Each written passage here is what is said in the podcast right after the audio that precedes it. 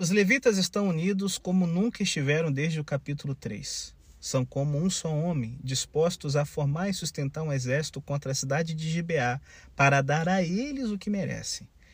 Sansão, o último juiz, lutou sozinho contra os filisteus, mas agora Israel se une na determinação de acabar com seu próprio povo. Antes, porém, eles enviam homens a Benjamim para pedir que lhes entregue os estupradores, pois quer eliminar esse mal de Israel. Entretanto, isso cria mais problemas. Os benjamitas não quiseram ouvir e, ao invés disso, se agrupam em Gibeá para lutar contra os israelitas, meu amigo, no verso 14. Reuniram 26.700 soldados, incluindo tropas de elite, do qual né, Eude fazia parte, né, pelo que a gente vê da destreza dele com as mãos e pela história dele ser nesse período aqui, um pouco depois aproximadamente, essa galera se reúne para enfrentar 400 mil israelitas. Gente, pelo amor de Deus, por que a tribo simplesmente não entrega os culpados e deixa que a justiça seja feita? Sabe por quê? Um dos ídolos mais perniciosos ao relacionamento humano é o nosso sangue ou parentesco, a atitude que defende minha família ou meu país, estejam eles certos ou errados. Embora os bons costumes e a decência confirmem que os homens de Gibeá infringiram todos os padrões morais, os benjamitas se fecham e não permitem que ninguém de fora acuse alguém de dentro. Quando colocamos parentesco, comunidade ou elo racial acima do bem comum e da ordem moral transcendente, transformamos nosso próprio povo, nossa própria família, nossa própria a pátria em um ídolo. Entendemos agora como o pecado se multiplica. A insensibilidade do levita, a libertinagem e a libertinagem né, sexual de alguns desordeiros locais se transformaram em guerra civil de grande proporção por causa da falta de sinceridade do levita e do orgulho dos benjamitas. E aí, gente, o verso 18 do capítulo 20 relata um acontecimento trágico. No início do livro de Juízes, quando Israel começou a se estabelecer em Canaã, os israelitas perguntaram ao Senhor: Quem de nós será o primeiro a atacar? Pela herança que lhes cabia, para que o povo de Deus vivesse na terra de Deus e adorasse a Deus diante de outros povos, mas sem se casar com eles. Deus respondeu: Judá. E agora Israel pergunta a Deus: note que seu nome da aliança é usado em Juízes 1, verso 1, mas não em Juízes 20, verso 18. Existem semelhanças aqui, mas uma diferença fundamental. Quem de nós irá lutar primeiro? Novamente Deus responde: Judá. Acontece que eles não vão lutar contra inimigos de Deus, e sim contra o povo de Deus. O escritor está mostrando que o fracasso deles na conquista de Canaã e na caminhada com Deus levou à guerra civil e ao fratricídio. A guerra civil começa nos versos 19 e 20. Os benjamitas vivem nas colinas, o que ajuda na defesa apesar de Israel ser muito superior em números, pode mandar apenas uma ou duas tribos de cada vez no primeiro e segundo dias para lutar um espaço estreito que é defendido pelos benjamitas. Nas duas ocasiões, os benjamitas saem vitoriosos de uma forma avassaladora. Embora nos dois dias Deus tenha indicado quem deveria ir e confirmado se haveria luta, suas respostas não são garantias de sucesso, como ocorreu no passado. Na verdade, Deus está dizendo: vão, porém eu não irei com vocês. Eu fico pensando, né, a habilidade que Finéas teve para negociar o caso da, da, do altar das tribos da Transjordânia, né? Eu fico imaginando se também não tem um pouco dessa falta de habilidade de Finéas, que deve ter acirrado ainda mais, porque aqui ele não está lidando com as tribos da Transjordânia que estão voltando felizes após cumprirem sua parte com Deus, mas com um tipo de, de, de, estupradores, de canalhas, certo?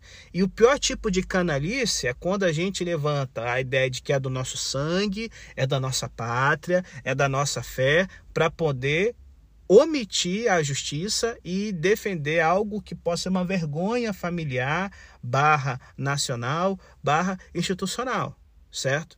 Então Deus está falando o seguinte, cara, vocês são totalmente inábeis, não estão sabendo fazer nada aqui, eu não estou nisso, eu não estou nisso. E aí a gente vê, quando Deus não está, galera, a humilhação vem. E os israelitas sofrem uma grande humilhação.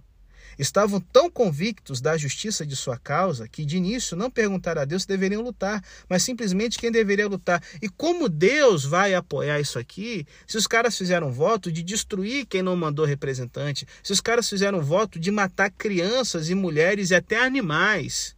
Num negócio em que, sabe, bastava os, os culpados ou a cidade deles e pronto.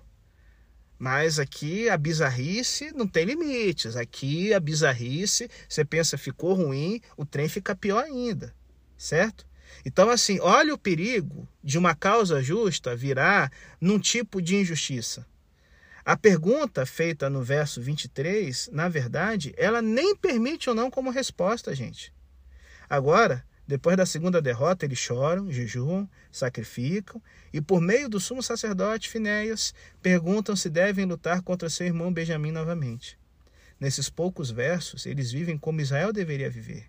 E o Senhor respondeu: Vão, pois amanhã os entregarei nas suas mãos.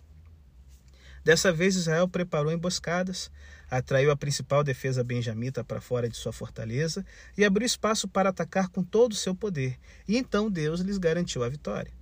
Enquanto a batalha prosseguia nas colinas, os homens da emboscada mataram toda a cidade de Gibeá ao fio da espada.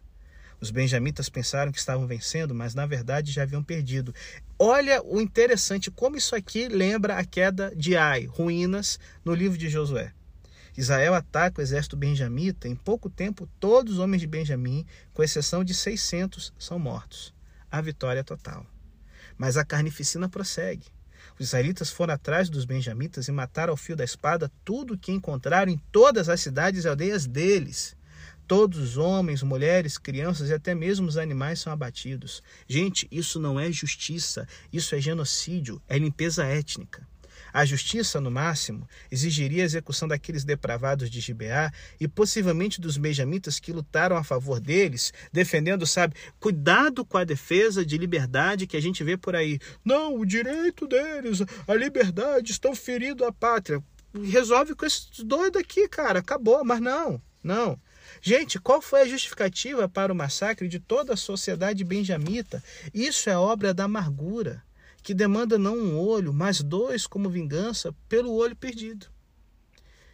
A raiz de amargura sempre desemboca em vingança.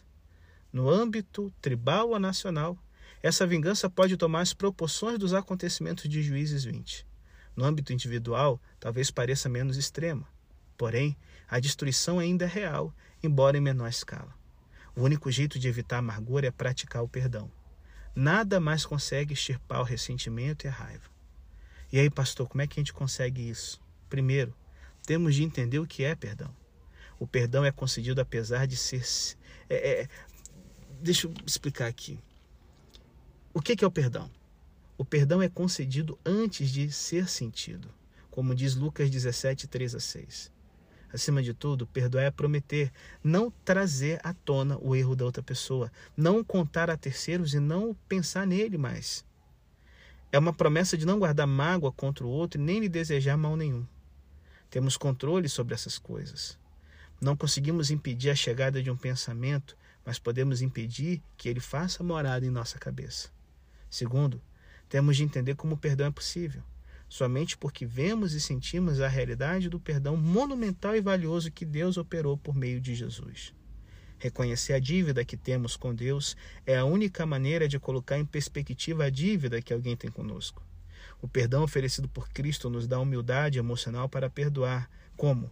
Quem sou eu para não perdoar se eu sou um grande pecador? E nos dá também recursos emocionais para perdoar, da seguinte forma: o que essa pessoa me roubou de verdade quando eu tenho tantas coisas em Cristo. Se nos apoiarmos de coração no perdão de Cristo, nos determinarmos a perdoar os outros, aos poucos uma sensibilidade para perdoar tomará conta de nós. E por último, temos de perdoar no coração antes de procurarmos nos reconciliar com quem nos prejudicou. Desse modo, não ficaremos muito zangados durante a conversa nem tentaremos marcar mais pontos ou humilhar a pessoa. O objetivo da reconciliação é consertar o relacionamento. Para isso, temos de admitir todos os erros que cometemos, depois apontar qualquer erro cometido contra nós e então pedir que haja reconciliação. Ninguém fez isso, gente. Nem o levita, nem os israelitas, nem os benjamitas. Os resultados foram catastróficos até agora e ainda serão piores.